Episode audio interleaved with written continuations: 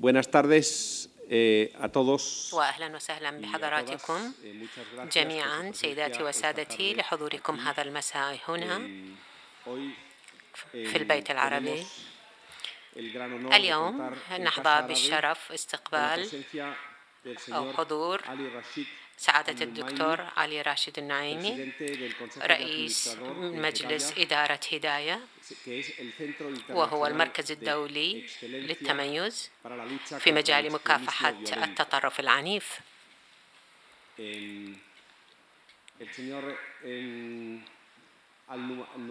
سعادة الدكتور النعيمي قدم إلى إسبانيا في زيارة رسمية.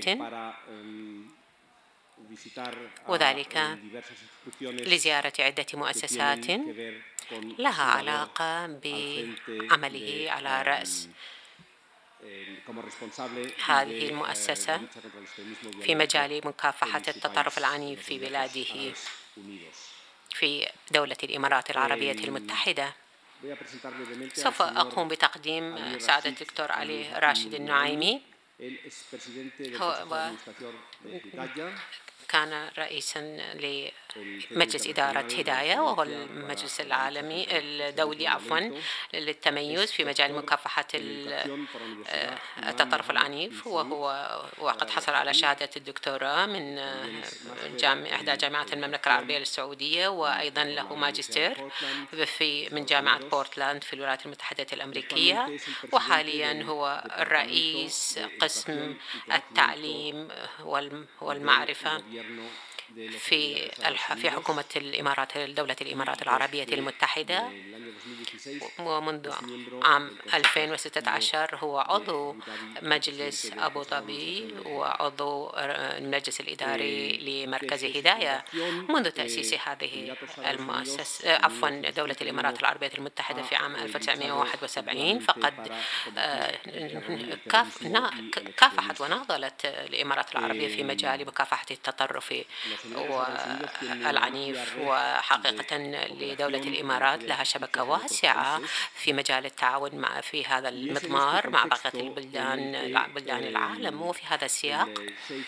فالشيخ خليفة بن زايد آل سمو الشيخ خليفة بن زايد آل نهيان افتتح في عام 2012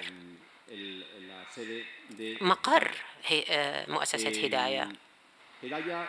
هذه المؤسسة انطلقت وانبثقت آه، كرد من خلال المنتدى العالمي لمكافحة الإرهاب وذلك لمكافحة كما قلنا الإرهاب. و بالتعاون مع المحفل المنتدى العالمي. فكما نعلم أن الإرهاب لا يمكن مكافحته بدون وجود تعاون دولي. وهذا هو السبب الذي من أجله انبثقت مؤسسة هداية. والذي جعل سعادة الدكتور راشد النعيمي علي راشد النعيمي يأتي هذا المساء لكي يتحدث لنا عن هذه الجهود وعن وسوف سوف يقوم أيضا بعدة اتصالات مع الهيئات الإسبانية والمؤسسات الإسبانية في ميدان مكافحة الإرهاب وقد تلطف علينا بحضوره هذا المساء في البيت العربي لكي يلتقي بحضراتكم جميعا. فقط وددت أن أنبه أو أقول ملاحظتين بالنسبة للبيت العربي. أولا نحن نعمل في مجال التعاون مع البيت العربي وخصوصا في مجال مكافحة الإرهاب طبعا من يعرف البلاد العربية فهو يعلم علم اليقين أن البلاد العربية بلاد مسالمة تماما والعالم العربي عالم مسالم جدا حيث تعيش الأسر بسعادة وحيث الأطفال يلهون في الشوارع الإرهاب هو ظاهرة إجرامية لا تضرب فقط البلاد العربية وإنما تضرب كافة بلدان العالم ونحن في إسبانيا إسبانيا عرفناه حق المعرفة وعانيناه ولهذا فهي ظاهرة علينا أن ننخرط جميعا في مكافحتها وهي ظاهرة إجرامية كما هو الحال مع جرائم القتل أو الاغتيال هذا ما ينبغي للجميع أن يعرفه هذه هي الفكرة الأولى التي وددت أن أطرحها والمسألة الثانية هي أننا هناك من يتحدث نحن كإسبان نتحدث عن ضحايا الإرهاب الإسلامي في أوروبا في أوروبا الغربية تحديدا حضراتكم تعرفون بأن الإرهاب وضحايا الإرهاب في البلاد العربية. هم من من العرب فنحن نعلم أن ضحايا الإرهاب آه، في البلاد العربية يبلغون المئات وأعدادهم أكبر بكثير من الغرب والدول المعنية قبل سواها بالقضاء على هذه الآفة هي الدول العربية ولهذا فنحن نشكر كافة سعادة السفراء العرب الذين حضروا هنا والذين يعملون جنبا إلى جنب معنا لكي لكي يتعاونوا معنا ونحن نشكر لهم هذا التعاون من قلوبنا. شكرا لحضراتكم جميعا وشكرا للسادة الحضور وللسادة المحاضرين. شكرا للسيد مع سعادة الدكتور علي راشد النعيمي. أولا عفوا يقول أولا سعادة السفيرة سوف تلقي كلمة الدكتورة حصة عبد الله العتيبي بسم الله الرحمن الرحيم. En el nombre de Dios, el compasivo, el misericordioso.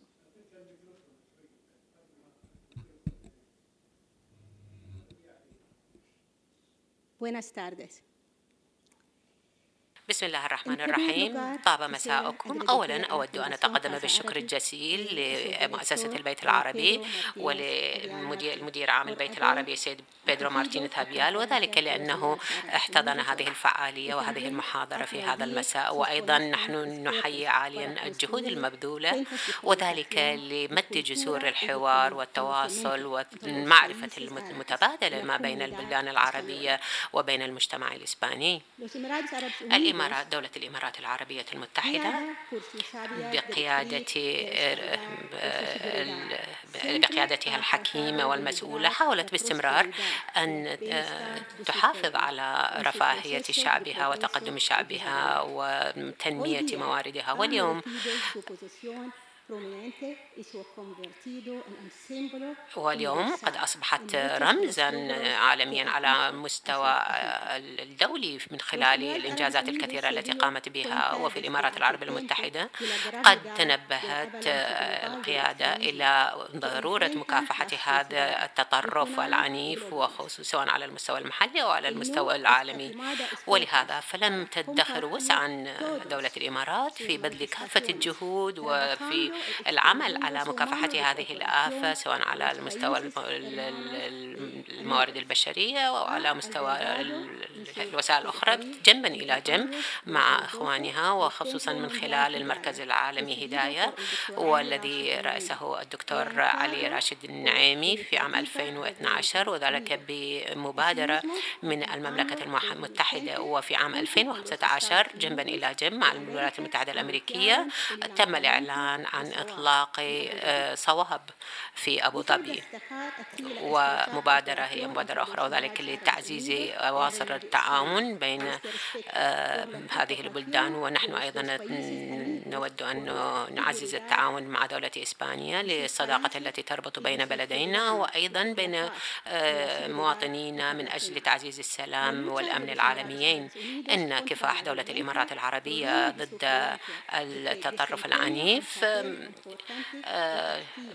هو عمل فاعل وذلك من أجل آه، إرساء الاستقرار والسلام في العالم. يا جماعة شكرا جزيلا. شكرا جزيلا. شكرا جزيلا لسعادة السفيرة. الآن الكلمة للدكتور علي رشيد النعيمي. علي راشد النعيمي. فليتفضل. بسم الله الرحمن الرحيم. آه، في البداية أود أن أتوجه آه، بالشكر للسيد بيدرو وللأخوة والأخوات في البيت العربي على إتاحة هذه الفرصة لي لالتقاء آه، بهذه النخبة المتميزة. و أتمنى أني أنا يعني أتمكن من تقديم شيء بالنسبة لكم فيما يتعلق بموضوع التطرف والإرهاب. آه،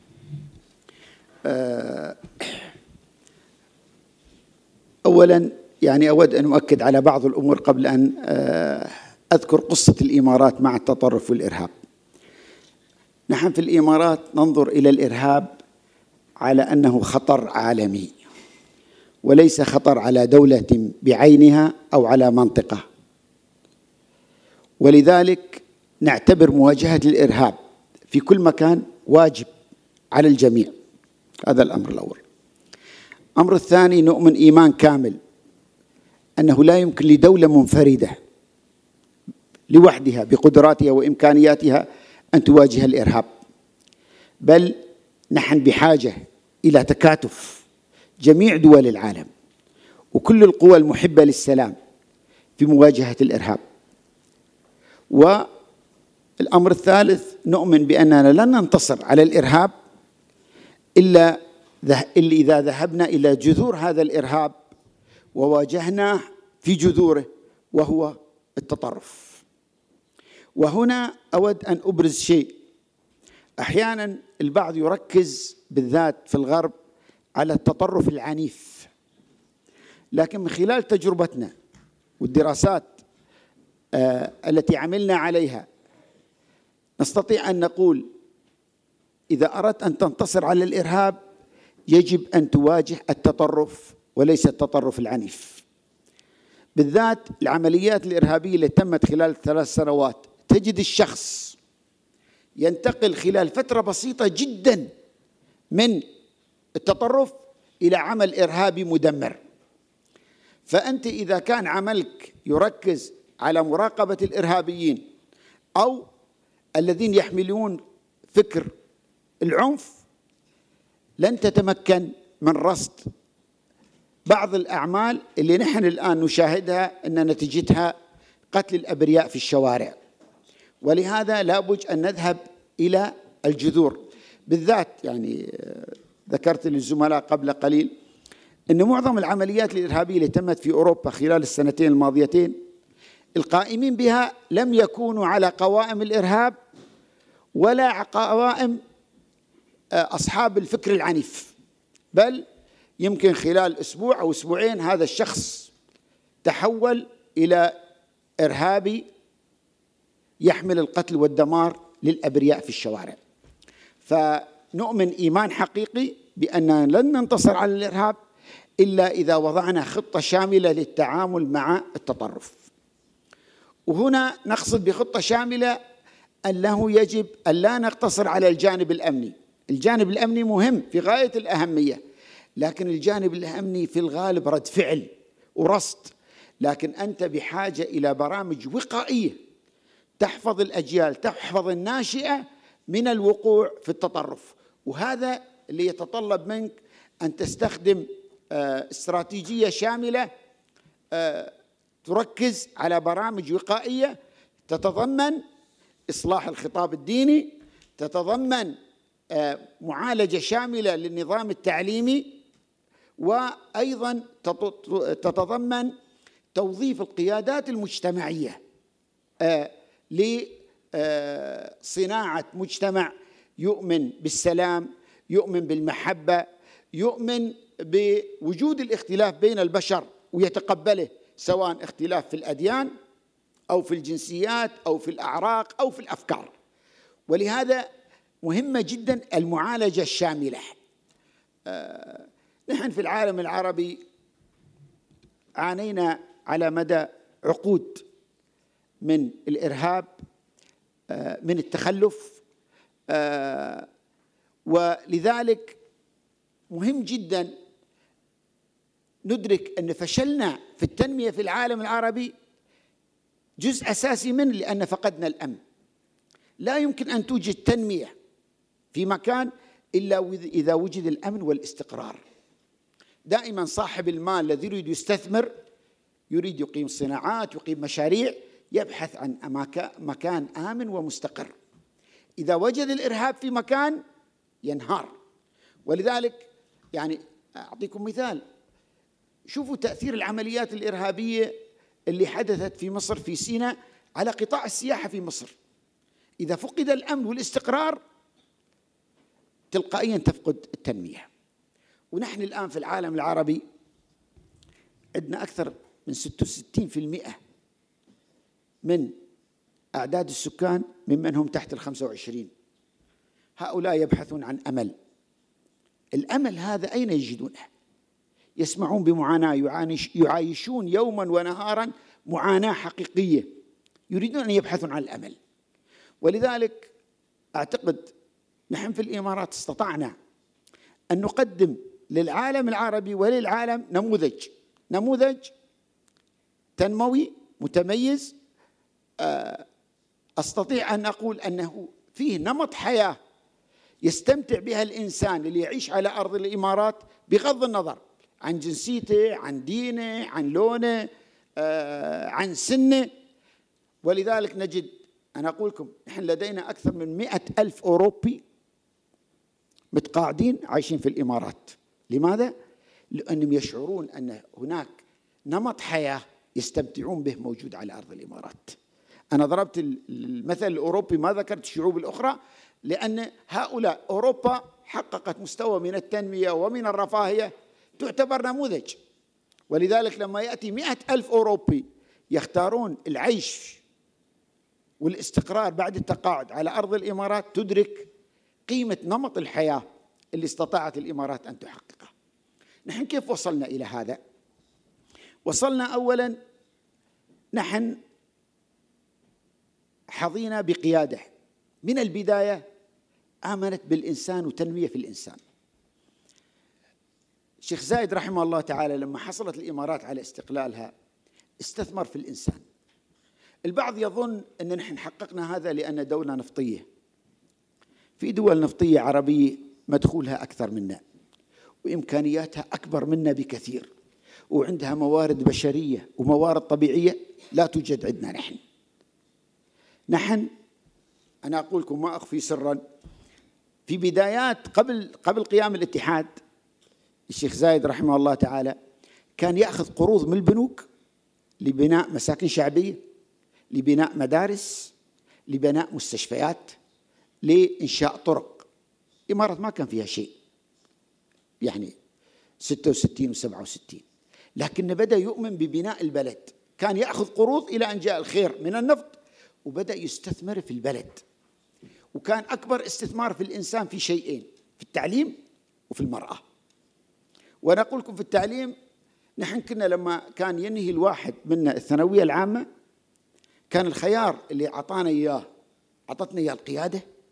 إنك تروح لوزارة التربية والتعليم تختار الدولة اللي تدرس تريد تدرس فيها وتختار التخصص اللي تدرسه. وخلال الموافقة موجودة أنت اللي تختار. ولذلك يعني تم ابتعاث أفواج منا للدراسة بالخارج عادت.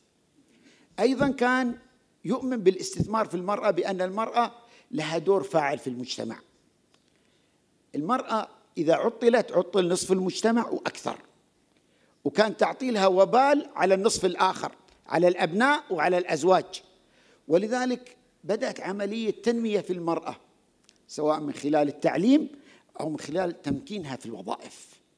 وهذا اللي ساعدنا نحن الآن. أنت لما تزور الإمارات من المطار ستشاهد بنات الإمارات على كاونتر الجوازات.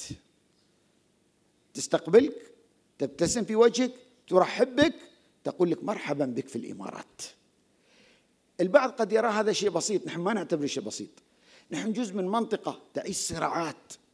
نحن مجتمع في الأصل مجتمع آه، المحافظة فيه كانت تفسر تفسير آخر. نحن ما زلنا نعتبر أنفسنا مجتمع محافظ لكن محافظ مع الاستفادة من كل شيء حديث ومعاصر لخدمة الإنسان. بغض النظر هذا الإنسان سواء كان إماراتي أو غير إماراتي. ولذلك بدأنا بدأ بناء بناء الدولة بناء على أسس حضارية. رؤية الشيخ زايد كان فتح البلد لكل من يريد أن يساهم في تنمية الإمارات بغض النظر عن دينه عن جنسيته عن لونه. ولذلك استطاعت الإمارات أن تستقطب كفاءات نحن فخورين بوجودها على أرض الإمارات. ساهمت في تنمية الإمارات. نحن نفتخر في الإمارات أن عندنا أكثر من 200 جنسية يعيشون في الإمارات يعيشون في سلام ووئام ومحبة. يمكن الإمارات تكون من البلدان القلاقل القلائل اللي الأعداد الكبيرة اللي جاءت من بلدان مختلفة جاءت وبدأت تعمل وتجتهد في البناء وتساهم في التنمية بدون أن تحضر مشاكلها معها من بلدانها. ولذلك كل من جاء إلى الأرض الإمارات من مختلف بلدان العالم كان يسهم بصورة فعالة في التنمية بدون أن يأتينا بأزماته ومشكلاته. بخلاف في العديد من الدول تروح تشوف الجاليات هذه تحصنت في مكان يسكنون في مكان معين أتوا بمشكلاتهم معهم وصراعاتهم وتبدأ معاناة أمنية في التعامل معها. نحن الحمد لله رغم وجود أحيانا ملايين من جنسية معينة لكن لم يعني لم يأتوا لنا بمشكلاتهم بل أتوا إلينا بماذا؟ بآمالهم وأحلامهم. طيب وشاركوا معنا في تنمية الإمارات. لما نأتي إلى موضوع التطرف والإرهاب نحن دول الخليج كلنا جزء من العالم العربي ونحن كنا في الخمسينات والستينات يعني بسطاء نحب الخير. آه بالذات إذا جاءنا هذا الخير في صورة إيش؟ في صورة الإسلام.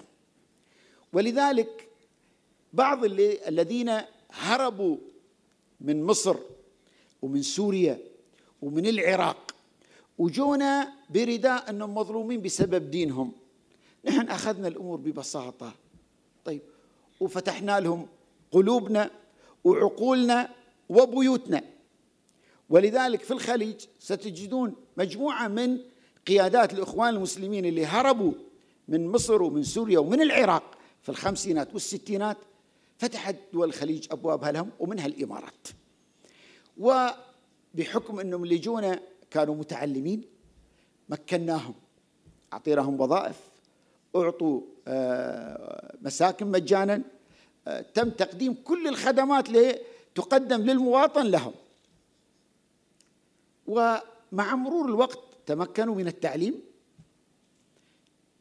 وتمكنوا من مساجدنا ومن وزارة الأوقاف والشؤون الإسلامية لدينا.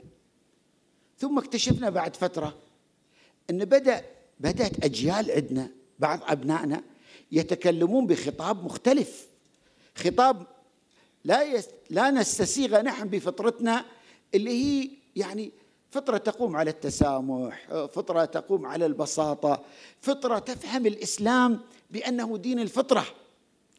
بدأوا يطرحون طرح آه، في نوع من الوصاية على الآخرين. واحد عمره 16 17 سنة يجيك يقول لك لا لا لا هذا حرام هذا ما يجوز. يبدأ يخاطب من حتى؟ يخاطب والديه. يخاطب ناس في المجتمع يعني كبار في السن بدأوا يعني ينطلقوا في الحكم على الآخرين من منطق وصايح. ثم اكتشفنا أن هذا الأمر جذوره كله من هؤلاء اللي نحن احتضناهم وأنهم أسسوا تنظيم آه، استقطبوا له أبنائنا. وبعد فترة اكتشفنا أن بعضهم أعطى البيعة للمرشد العام للإخوان المسلمين. ثم اكتشفنا أن بعض هؤلاء الشباب بدأ يدخل في معسكرات تدريب على السلاح في عدة دول نتيجة ترتيب منهم. وهنا نحن كنا أمام موقف أن لابد ناخذ القرار الصعب. والحمد لله عندنا قيادة يعني لديها رؤية وأيضا حاسمة فاتخذنا قرار بإغلاق جمعيات الإصلاح اللي هي كانت المحاضن هي تسمى جمعية إصلاح أو جمعية إرشاد لكن حقيقة هي جمعية الإخوان المسلمين. واللي فيها في أعناقهم بيع الإخوان المسلمين وبدأنا نواجه نواجههم. وأنا أقول لكم حقيقة أنا من اللي دخلوا في هذه المواجهات وحاولت يعني أقنع بعضهم يعني كيف لك كيف أنت تبايع المرشد العام للإخوان المسلمين هذا اللي موجود في مصر. كان طرحهم قوي أن هذا هو الإسلام أن نحن لا نؤمن بشيء اسمه وطن. الوطن هي الأمة. وأن أنتم الآن تعتبرون في مقام دار الحرب وليست دار الإسلام ونحن من واجبنا الشرعي أن نحيي الخلافة من جديد طيب ونعمل من, من أجل ذلك. وهذا كان يقال بتبجح في البداية. لما وجدوا الدولة حازمة في المواجهة بدأوا يتراجعوا وينكروا هذا لكن نحن بدأنا بتنظيف أولا المؤسسات التعليمية بدءا من وزارة التربية والتعليم والجامعة. أي شخص له علاقة بهذا الفكر المتطرف كان يتم استدعاءه. أنت عندك خيارين. إما أن تترك تنظيم الإخوان المسلمين وتعود مواطن إماراتي تعمل لك نفس الحقوق والواجبات وتقوم بمسؤولياتك الوطنية أو لا. البعض قال لا. قال لا أنا سأستمر. وأنا من اللي شاركوا في نقاش هؤلاء آه، بعض هذه الشخصيات القيادية. فاضطررنا أن نحن ناخذ موقف حازم نقصيهم من ماذا؟ من مواقع التأثير سواء كانت في المؤسسات التعليمية أو كأئمة مساجد أو خطباء أو آه، مؤثرين في وزارة الشؤون الإسلامية. طبعا هذا كان لتبعات أن نحن واجهنا خطاب من التنظيم الدولي آه، من خلال منصات متعددة تتهمنا بمحاربة الإسلام تتهمنا آه، بأننا نناصر أعداء الإسلام. وكنا دائما نجد خطاب تكفيري من الإخوان المسلمين لأي شيء نقوم به نحن. ولذلك لما آه، الشيخ محمد بن زايد زار الفاتيكان وقابل البابا وجدنا حملة إعلامية من المنصات الإعلامية للإخوان المسلمين تقول هذا الذي يناصر النصارى ويساعد الحرب الصليبية على الإسلام. رغم أن في زعماء عرب ومسلمين زاروا البابا ما وجدوا هذا الخطاب بل التغطيات. الإعلام التابع للإخوان المسلمين أن هؤلاء يفتحون آفاق الحوار مع الديانة أو مع الفاتيكان. فأنا أدرك شيء أن نحن نعيش مواجهة حقيقية مع الإخوان المسلمين لأن نحن قررنا أن لا نقبل بوجود تنظيم سري لا يؤمن بالإمارات كوطن وله بيعة لمرشد الإخوان وقررنا أن نحيل للقضاء ونحاكمهم ونتخذ الإجراءات القانونية نحن. ندرك أن في خطاب إعلامي خارجي آه، بحكم المنصات التي يملكونها وبحكم الدعم الذي الذي يلاقونه يواجهنا نحن في أماكن متعددة. لكن نحن ندرك أن نحن كمسلمين مسؤولين عن ديننا. نحن نؤمن بأن ديننا تم اختطافه منا. ما النظرة العامة في العالم عن الإسلام أن دين إرهابي ودين يشجع على القتل مسؤوليتنا نحن أن نصححها لا أن ننتظر من غيرنا يأتي يصحح هذه النظرة. مسؤوليتنا أن نسترجع ديننا من هؤلاء الذين اختطفوا ونقدم الإسلام كدين كما هو. دين اعتدال دين سلام دين محبة. أي وندافع عن هذا بكل قوة.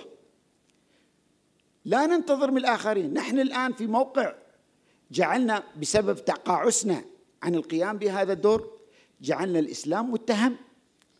وكانت النتيجة أن كل عربي وين ما يكون كان ينظر له أنه إيش؟ إرهابي يشكل خطر. بالآذى؟ لماذا؟ لأن في فئة قليلة اختطفت هذا الدين وقامت بأعمال قتل للأبرياء باسم الإسلام.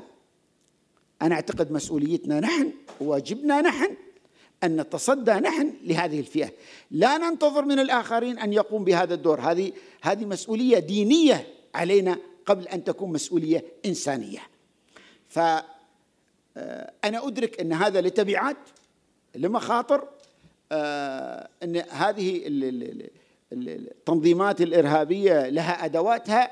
وبالذات الإرهاب الفكري اللي استطاعت أن تصنعه بحيث أن الواحد أصبح يخشى أن يقول أي كلمة قد تفسر من قبلهم بأنه خرج من دائرة الإسلام إلى دائرة الكفر. مهم جدا أيها الإخوة والأخوات نحن آه، في العالم العربي منذ 1948 من وجود هذه الحركة صنعت مفاهيم ومصطلحات. ما كانت موجودة قبل ذلك. واستطاعت أن تسوقها وتروجها بحيث أن هذه المفاهيم والمصطلحات أصبحت من المسلمات والمقدسة اللي لا يتجرأ الإنسان أن يتحدث عنها. ومنها أعطيكم مثال أنت لما تتكلم الآن عن موضوع الاختلاط. وترى الفكر اللي طرحوه الآن ورسخوه في عقول الكثيرين وترجع قبل قبل ظهور هذه الحركة. تجد المجتمعات ما كان فيها. أنا أقول لكم نحن كنا نعيش في مجتمع آه، في السوق كانت المرأة تبيع وتشتري. أهالينا أمهاتنا لما كان في ضيف والرجال مش موجودين هي تستقبل الضيوف وترحب بهم وتخدمهم. لما جاء جانا هذا الفكر في منتصف يعني في أواخر الستينات والسبعينات والثمانينات أصبح هذا الفعل اللي كانوا جداتنا وأمهاتنا يقوم به أصبح من المحرمات بسبب إيش؟ بسبب الفكر اللي اللي انتشر ولذلك نحن أمامنا دور أمامنا يعني عمل كبير حتى نستطيع أن ننظف الساحة آه، الفكرية أنا أقول من مفاهيم ومصطلحات تم ترويجها وتسويقها آه، وأصبحت راسخة في في عقول البعض من خلال المنصات سواء كانت المدارس أو الجامعات أو المساجد أو النشرات اللي اللي يقدموها وأصبحت يعني تحتاج إلى مواجهة حقيقية قد تأخذ عقود من أجل التخلص منها. لكن نحن ما عندنا خيار. نحن في الإمارات أخذنا قرارنا. وندرك أهمية أن نسترجع ديننا وأن نعمل مع أصدقائنا في مختلف دول العالم من من أجل مواجهة الإرهاب ومواجهه آه، التطرف. ولذلك يعني أقول لكم نحن موجودين في عدة دول ليس لاننا نريد نستعرض قوة أو نبحث عن نفوذ لا. لكن لكن لأن ولكن لأننا ندرك شيء. إذا نحن لم نذهب لمواجهة الإرهاب في أفغانستان وفي سوريا وندعم أشقائنا في العراق وفي اليمن وفي الصومال وفي ليبيا وفي مصر فهذا الإرهاب سيأتي إلى الإمارات؟ مخطئ مخطئ من يظن أنه في مأمن من خطر الإرهاب. الإرهاب لا حدود له. الإرهاب لا يؤمن بالحدود ولا يؤمن بالقيم والمبادئ. مهما أعطاك من التزامات في لحظة سينقلب عليك. ولهذا أعتقد أن تحدي حقيقي أن نحن آه، أن نبدأ الخطوة الأولى بالتوافق على أن الإرهاب خطر على البشرية. ونحن الآن نتكلم عن العولمة في أشياء كثيرة في التجارة في الأعمال في الاستثمار. أنا أعتقد بحاجة أن نؤمن بالعولمة أيضا ببعدها الإنساني في القيم والثقافة. ولا يعني هذا أن نلغي أحد بل نحترم مختلف الثقافات. نركز على المشترك فيما بيننا ونحترم خصوصية بعضنا البعض. لكن في النهاية العولمة واقع يجب أن نعايشه وأن نحرص على أن نحن نقود الجانب الإيجابي فيه ونستثمره بدل أن نترك للجماعات الإرهابية والجماعات المتطرفة لكي تغرس فكر. في النهاية فكر غير إنساني فكر لا يؤمن بالحياة. يعني أنا أقول لكم الآن لما واحد يأخذ سيارة طيب ويبحث عن أكثر الشوارع ازدحاما ويبدأ يعني آه، يقتل هؤلاء الأبرياء اللي لا يعرفهم ولا يعرفونه ولا يوجد أي شيء بينه وبينه. هذا الإنسان لا يعبر عن الانسانيه هذا فقد إنسانيته. ولذلك من الخطأ أنك تنظر إلى هذا ببعد حرية الرأي أو حقوق الإنسان لأن هذا لا يؤمن بهذا كله يؤمن بشيء واحد. بأن قتل الأبرياء هو أقرب طريق له إلى الجنة. ولهذا نحن يجب أن تكون لدينا الشجاعة أن نتعامل مع حملة هذا الفكر بكل قوة بكل حزم ونحمي نحمي الإنسان اللي له حق الحياة. اللي هذا لا يؤمن بأن حق الحياة يملكه غيره هو. فمواجهه مثل هذا الفكر أعتقد تتطلب شجاعة تتطلب حزم تتطلب أن نلغي نحن خلافاتنا وندرك خطورة هذا علينا على الإنسانية جمعاء ونتوحد في مواجهته. والسلام عليكم ورحمة الله وبركاته.